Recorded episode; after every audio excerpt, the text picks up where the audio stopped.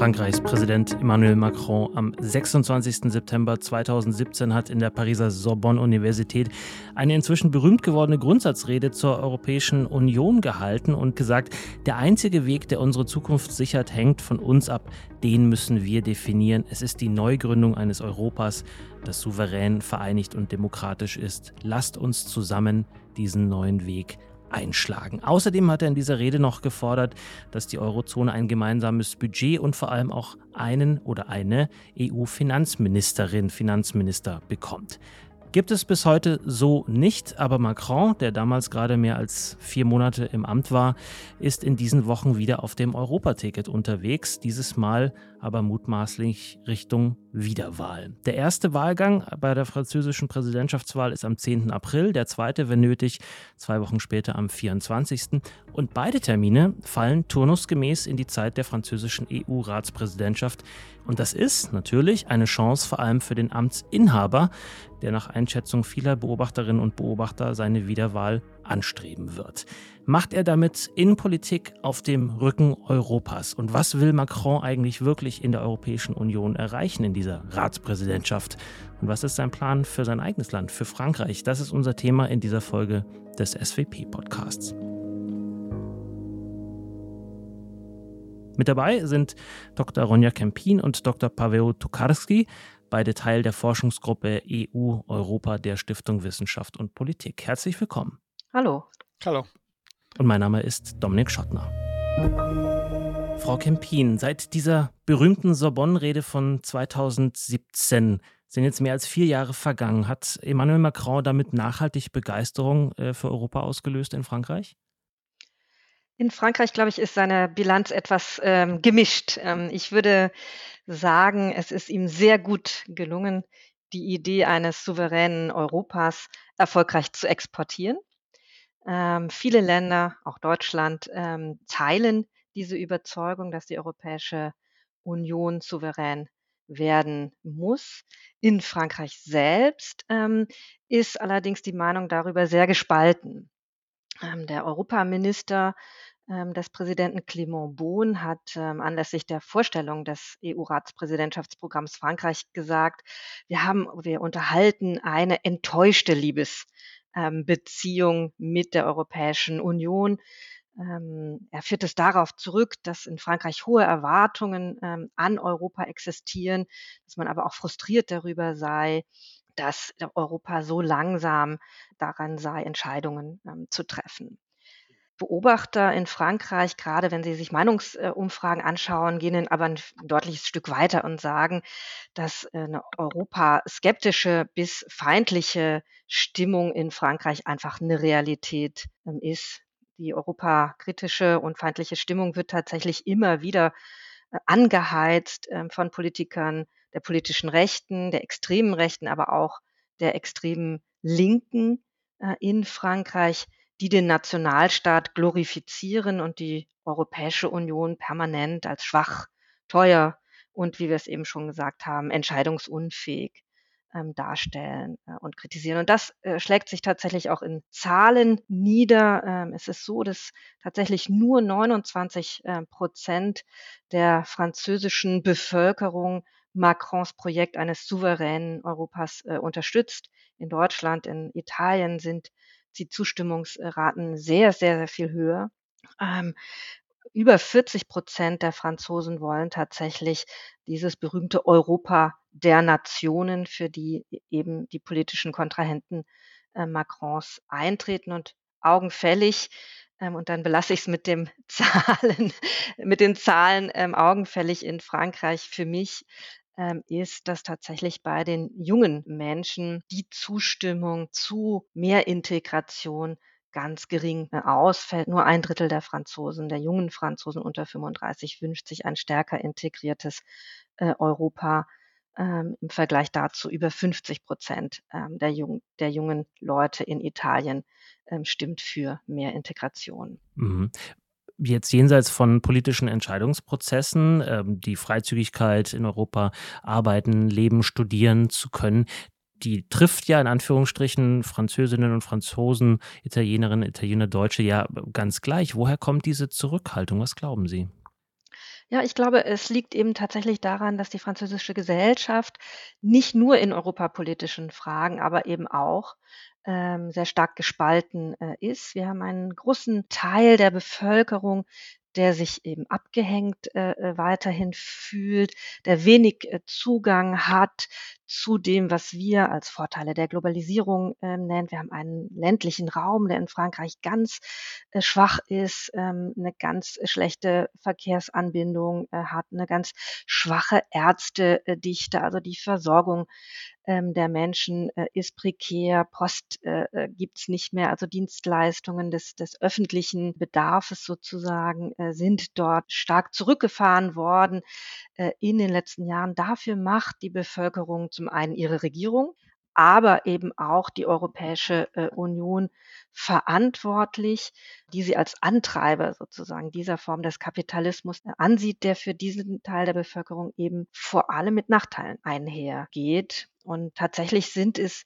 die gut gebildeten, ähm, gut situierten ähm, Französinnen und Franzosen, die den Ideen von Macron Folge leisten, die auch seine Kernwählerschaft ähm, ausmachen. Aber die leben tatsächlich in einer anderen Realität als dieser, ich ne, ja, abgehängt klingt immer so ein bisschen verächtlich, das soll es nicht äh, sein, sondern es ist eben eine Bevölkerung ähm, und das zieht sich tatsächlich durch weite Gebiete äh, des Landes.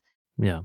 Herr Tokarski, Frankreich, haben wir eben von Frau Kempin gehört, groß, viele Unterschiede, Stadt, Land, Einkommensverhältnisse, Bildungsunterschiede. Dieses Land geht jetzt in so eine Art Doppelwahlkampf auf zwei ja sehr umkämpften politischen Spielfeldern.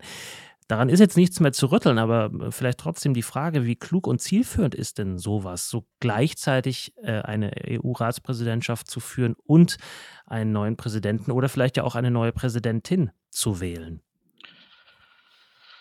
Das ist eine sehr gute Frage, weil ähm, das erste Risiko besteht darin, dass wir nur ganz wenig Zeit haben, die europäischen Probleme zu lösen. Und zweitens, ähm, äh, es besteht ein Risiko auch drin, dass das Thema Europa und die äh, europäischen Themen werden eine stärkere Spaltung äh, oder Polarisierung der französischen Gesellschaft äh, machen. Weil als Emmanuel Macron sich äh, ganz positiv und enthusiastisch zum Thema Europa positioniert hat, natürlich werden andere Kandidaten dazu gezwungen sein, sich etwas anderes zu positionieren. Und äh, das kann diese negative Tendenzen, Europaskeptismus in Frankreich äh, etwas verstärken. Mhm. Was sind denn die Ziele von Macron jetzt für die EU in diesem halben Jahr? Welche Projekte hat er sich vorgenommen? Heute ist die EU eine riesige Baustelle. Es gibt äh, viele Projekte, die weitergeführt werden müssen äh, im Bereich äh, des Binnenmarktes, der Digitalisierung oder Klimapolitik.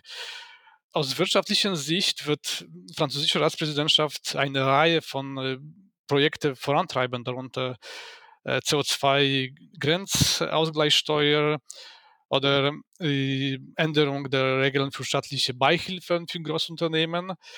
Äh, Frankreich möchte seinen Industriesektor durch staatliche Haushaltshilfe unterstützen. Äh, das heißt, wirtschaftliche Thema wird jedoch die Reform der sogenannten EU-Fiskalregeln sein. Äh, diese Regeln legen die maximale Höhe des Defizits, 3% im Verhältnis, Verhältnis zum BIP, äh, den Referenzwert für den Schuldenstand äh, sowie das Tempo des äh, Schuldenabbaus fest. Aufgrund der Pandemie und der Notwendigkeit, die Wirtschaft durch ähm, Steuerausgaben zu stützen, wurden die Fiskalregeln der Eurozone ausgesetzt. Mhm. Sie sollten jedoch im Jahr 2023 wieder in Kraft treten. Äh, die, die Verschuldung ist äh, so stark gestiegen, dass es unrealistisch geworden ist, äh, die Regeln unverändert beizubehalten. In Frankreich ist die Staatsverschuldung hoch und liegt derzeit bei rund 115 Prozent des BIP. Das Defizit in Frankreich wird im Jahr 2023 deutlich über 3 Prozent liegen. Äh, die Priorität für Paris liegt daher in der Lockerung äh, der Fiskalregeln. Mhm. Zum eigenen Vorteil vor allem oder auch zum Vorteil anderer? Frankreich wird von den südlichen Ländern der Eurozone unterstützt, weil diese Länder wollen auch, dass äh, die äh, Regeln der Eurozone, die Fiskalregeln ein bisschen flexibler werden. Das Wichtigste für Macron wird jedoch die Unterstützung äh, aus Italien sein. Mario Draghi hat eine enorme Autorität in der Eurozone. Ähm, Draghi hat wiederholt erklärt, dass eine Rückkehr zu den alten Fiskalregeln nicht in Frage kommt. Ob Frankreich äh, eine Unterstützung aus Rom erhält, äh, hängt jedoch stark vom Ausgang der Präsidentschaftswahlen ab. Mhm. Frau Kempin, äh, bei dieser Ratspräsidentschaft schließt sich da so ein Kreis zu der Rede von Sorbonne 2017, fünf Jahre später? Also für Präsident Macron auf jeden Fall, ähm, würde ich sagen. Ähm, wie Sie gesagt haben, seit 2017 äh, arbeitet er ja kontinuierlich ähm, daran, seine Vorstellungen eines souveränen Europas nach französischem Vorbild umzusetzen. Und äh, die Ratspräsidentschaft soll jetzt in seinen Augen, also in den Augen von Präsident Macron, so ein Kulminationspunkt ähm, letztendlich sein, wo er verschiedene Baustellen ähm, zusammenführt und dann vorantreiben, idealerweise ähm, zum Abschluss äh, bringen will. Mhm. Ja, also die Fiskalregeln äh, ist ein Thema, was auch innenpolitisch äh, sozusagen resoniert mit dem Thema Kaufkraft ähm, der Bevölkerung. Ähm, Industriepolitik ist ein ganz äh, großes weiteres Thema für Präsident Macron, dass er jetzt versucht, über die europapolitische Ebene sozusagen ähm, auch wieder zu spielen, Frankreich ist ja eher sehr dirigistisch äh, unterwegs, glaubt äh, in der Wirtschaftspolitik, äh, in der Industriepolitik an die lenkende Macht des Staates, die über der Macht des Marktes sozusagen äh, steht, versucht das jetzt auch im Bereich der technologischen äh, Souveränität äh, insbesondere ähm, sozusagen voranzutreiben über die EU-Bühne. Und na klar, Migration, Sicherheits- und Verteidigungspolitik, das sind so die Themen, die er ja jetzt auch noch mal mit aller Macht ähm, vorantreiben will in äh, den drei Monaten ähm, bis, bis zur heißen Phase des Wahlkampfes ähm, in, in Frankreich mit dem strategischen Kompass ähm, der Europäischen Union. Das ist eine Art Weißbuch für äh, die Verteidigungspolitik. Das soll im März äh, abgesegnet werden von den Staats- äh, äh, und Regierungschefs. Die Reform des Schengen-Raums macht er, also seit der Vorstellung seines äh, Ratspräsidentschaftsprogramms oder des Ratspräsidentschaftsprogramms Frankreichs äh, sehr stark. Also ähm, von daher würde ich sagen, ja, wir sehen eine relativ konsequente Arbeit äh, Macrons äh, an der Umsetzung seiner Sorbonne-Rede von 2017 und für ihn soll das jetzt 2022 äh, im ersten Halbjahr eben ähm, ja, ja, dieses Programm weiter Gestalt annehmen. Ähm, welche Themen innenpolitischer Natur, die jetzt vielleicht wenig oder gar nichts vielleicht sogar mit der Europäischen Union zu tun haben, sind denn in diesem Präsidentschaftswahlkampf nicht nur für Emmanuel Macron wichtig, Frau Kempin? Ich glaube, das Wichtigste oder eines der wichtigsten Themen hatte ich kurz angesprochen. Aus meiner Sicht ist es das die Frage der Kaufkraft.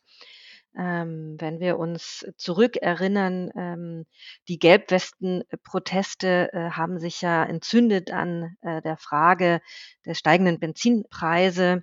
Das war besonders wichtig für all die Französinnen Franzosen des ländlichen Raumes, die oft weite Strecken mit dem Auto zur Arbeit äh, zurück äh, legen müssen und das Gefühl hatten, ich kann eigentlich von meinem Einkommen nicht mehr leben. Ähm, wenn jetzt auch noch die äh, Energiepreise, ähm, da, damals äh, war es eben Benzin, jetzt kommen eben die hohen Kosten für Heizung, ähm, Gas, Strom äh, sozusagen hinzu. Also das ist ein äh, großes Thema, das äh, allerdings Macron eben auch versucht, Europa politisch oder über die EU sozusagen aufzufangen. Die Frage der Identität spielt in Frankreich weiterhin ähm, eine große Rolle, also wie viel Migration. Ähm, wir hatten in der Präsidentschaft von Emmanuel Macron, das ist so ein bisschen von den Titelseiten der Zeitungen verschwunden, aber eine große Auseinandersetzung mit der Frage, wer wird eigentlich Franzose, wie gehen wir äh, um mit äh, letztendlich äh, muslimischen äh, Vereinigungen, die das republikanische Einheitsverständnis ähm, Frankreichs, also jeder Bürger ähm, in Frankreich bekennt sich jeden Tag zu den Werten der Republik. Und wie gehen wir um in Frankreich mit Vereinigungen, die das eben just nicht tun? Da ist die staatliche Kontrolle sehr stark ausgeweitet worden unter der Präsidentschaft Macron. Aber es ist ein Thema, ähm, das immer wieder auf die Tagesordnung äh, zurückkehrt, insbesondere dann, wenn es gelingt, ähm, wieder terroristische äh, Anschläge in Frankreich ähm, durchzuführen. Das sind, glaube ich, zwei große ähm, innenpolitische Themen, an denen sich die Präsidentschaftswahl mitentscheiden wird. So eine Ratspräsidentschaft, Herr Tokarski, bringt ja auch viele außenpolitische oder eigentlich ja nur außenpolitische ähm, Termine mit sich, Aufgaben mit sich, Fotogelegenheiten natürlich mit anderen Staatschefs und Chefinnen, Regierungschefs und Regierungschefinnen. Wie groß ist das Potenzial, da möglicherweise abzulenken von solchen innenpolitischen Feldern, die Frau Kempin gerade angeführt hat? Eine Ratspräsidentschaft äh, für Macron ist eine Gelegenheit äh, zu zeigen, dass äh, eine Lösung für die Probleme, wirtschaftlichen Probleme Frankreich auch auf dem europäischen Ebene steht. Ein Beispiel dazu ist der geplante Pariser Gipfel, der im März 2022 stattfinden in Frankreich wird. Dieser geplante Gipfel in Paris wird ähm, einerseits stark ähm, innenpolitisch ausgerichtet sein. Andererseits wird Frankreich äh, mit Organisation des Gipfels in Paris Einfluss auf die bereits erwähnte Diskussion über die Fiskalregeln in ähm, Europa nehmen. Seit vielen Jahren vertritt Frankreich äh, in der EU die Ansicht, dass die Finanzpolitik in der EU flexibler gestaltet ähm, werden sollte oder äh, der wirtschaftliche Interventionismus äh, verstärkt werden muss. Ähm, einerseits ist es wichtig, ähm, in Zeiten von Corona eine aktive Fiskalpolitik äh, zu haben. Die Finanzpolitik ist jedoch keine magische Lösung für strukturelle Probleme Frankreichs. Es sind auch schwierige politische Entscheidungen erforderlich, zum Beispiel im Falle Frankreichs über die Effizienz der öffentlichen Finanzen, äh, des Rentensystems äh, oder den Arbeitsmarkt. Mhm. Frau Kempin, so ein Gipfel, äh, den Herr Tokarski gerade angesprochen hat, ist ja eben so eine Gelegenheit, sich auch eben mit anderen StaatsführerInnen und Führern äh, zu treffen und zu zeigen. Ähm, da gibt es ja auch durchaus einige ähm, Themen und Problemfelder, ähm, wo Frankreich auch gefragt ist. Ukraine-Russland-Konflikt, auch eines ihrer Forschungsgebiete. Muss sich da Frankreich auch gerade in so einer äh, heiklen Phase des Präsidentschaftswahlkampfes oder kann es sich da auch stärker engagieren oder wird sich da eher zurückhalten? Ich glaube, wir müssen zwei äh, Phasen sozusagen unterscheiden, ähm, vielleicht sogar drei. Ähm, wir haben jetzt die, wenn Sie so wollen, äh, die heiße Phase der EU-Ratspräsidentschaft. Ähm, wir haben schon mehrfach, Pavel und ich, äh, von März 2022 gesprochen.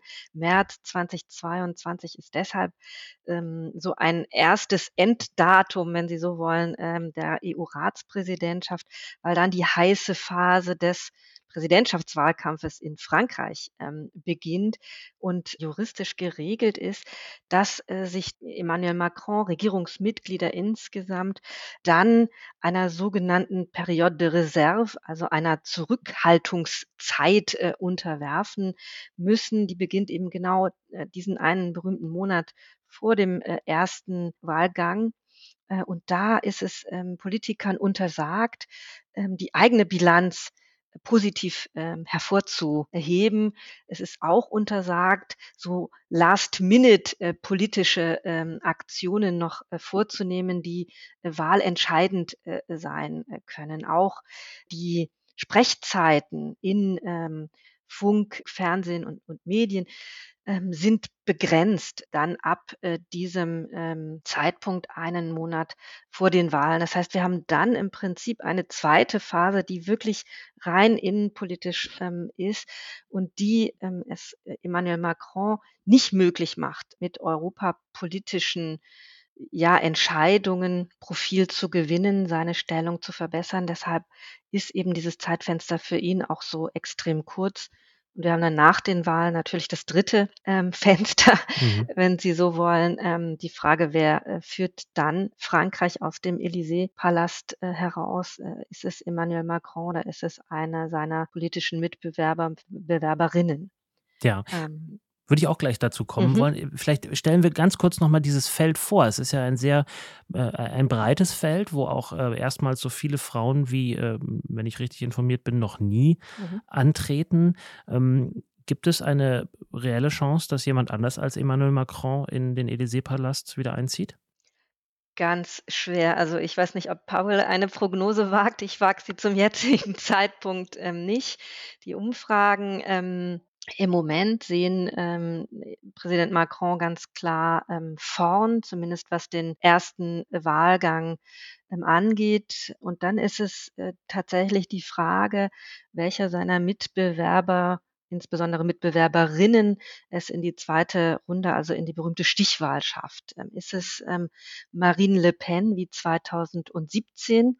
Dann äh, dürfte sie ganz viele Stimmen äh, des neuen Stars der extremen Rechten in Frankreich, Eric Zemmour, ähm, auf sich vereinen. Und der Abstand zwischen äh, Le Pen und Macron ähm, dürfte 2022 enger ausfallen als 2017, aber ich würde dann davon ausgehen, dass Emmanuel Macron ähm, da eine Wiederwahl schafft. Ähm, Marine Le Pen sind so ein bisschen die Themen äh, abhanden gekommen sie gilt auch schon als, als verbraucht letztendlich. Ähm, ihre Ideen haben sich so ein wenig versendet. Und trotzdem ist sie immer äh, noch in der Lage, den Präsidenten eben herauszufordern. Sollte die konservative Kandidatin Valérie Pécresse äh, in die Stichwahl ähm, einziehen, ist es, glaube ich, äh, insofern äh, interessant zu schauen, wem die Franzosen, die Französinnen mehr vertrauen kann Emmanuel Macron seinen Amtsbonus ausspielen? Oder sagt man, es ist jetzt Zeit, mal wieder eine frische Kraft ans Ruder äh, zu lassen. Man riskiert sehr viel weniger ähm, als natürlich bei einer Kandidatin Le Pen. Viele Positionen von äh, Pécresse und äh, Macron sind ähm, nah beieinander. Sie hat natürlich ähm, sehr viel mehr äh, Überzeugungskraft in den äh, konservativen Kreisen in Frankreich, als das ein Emmanuel Macron hat. Und die Wahlen werden in Frankreich tatsächlich im konservativen Wählerspektrum gewonnen. Diese Kandidatinnen und Kandidaten haben die auch so eine Art ähm, äh, Zurückhaltungsphase während der ersten Phase der EU-Ratspräsidentschaft, also dass die Macron da nicht äh, reingrätschen, sondern ihn gewähren lassen?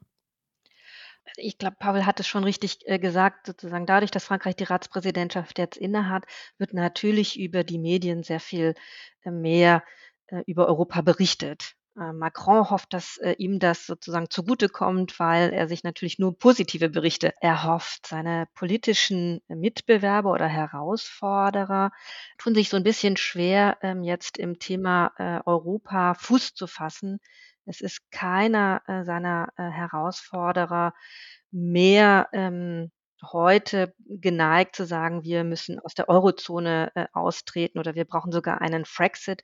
Das war 2017 ja noch ganz anders.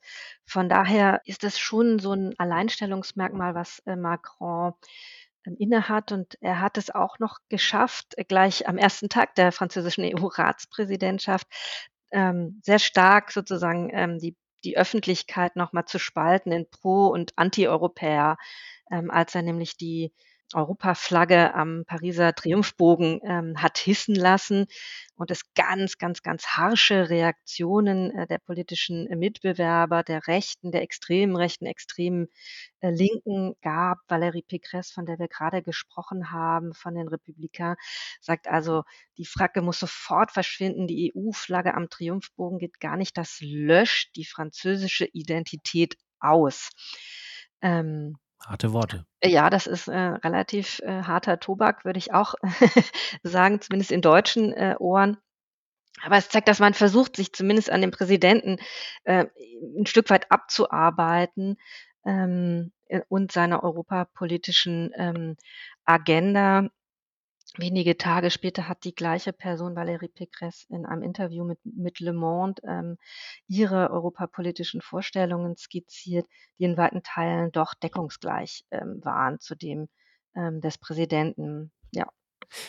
Jetzt haben wir es ähm, geschafft, fast eine halbe Stunde lang das Wort Corona ähm, so gut wie gar nicht in den Mund äh, ähm, zu nehmen. Ich glaube, bei der Frage, wie geht es nach der Wahl weiter, wird aber Corona durchaus schon auch eine Rolle spielen, ähm, Herr Tokarski. Oder welche anderen Herausforderungen sehen Sie noch ähm, für den Gewinner oder die Gewinnerin nach der Wahl? Ja, in der Tat, äh, äh, nach den Wahlen wird Macron mit, den, mit der Notwendigkeit äh, struktureller Reformen des Landes äh, konfrontiert werden, etwa bei den öffentlichen Finanzen, Freihaltung des Rentensystems oder dem Arbeitsmarkt. Ähm, außerdem ist die äh, hohe öffentliche und private Verschuldung äh, nicht nur ein Problem für Frankreich, aber für die gesamte Eurozone. Äh, Im Bereich der Innenpolitik ist, Bereich, ist, bereits Macron auf der Suche nach einem neuen Narrativ für ähm, Wirtschaftsreformen. Aber die Möglichkeit, diese umzusetzen, hängt jedoch von vielen Faktoren ab und äh, vor allem davon, äh, wie sich die wirtschaftliche Lage in Frankreich unter dem Einfluss der Pandemie entwickeln wird.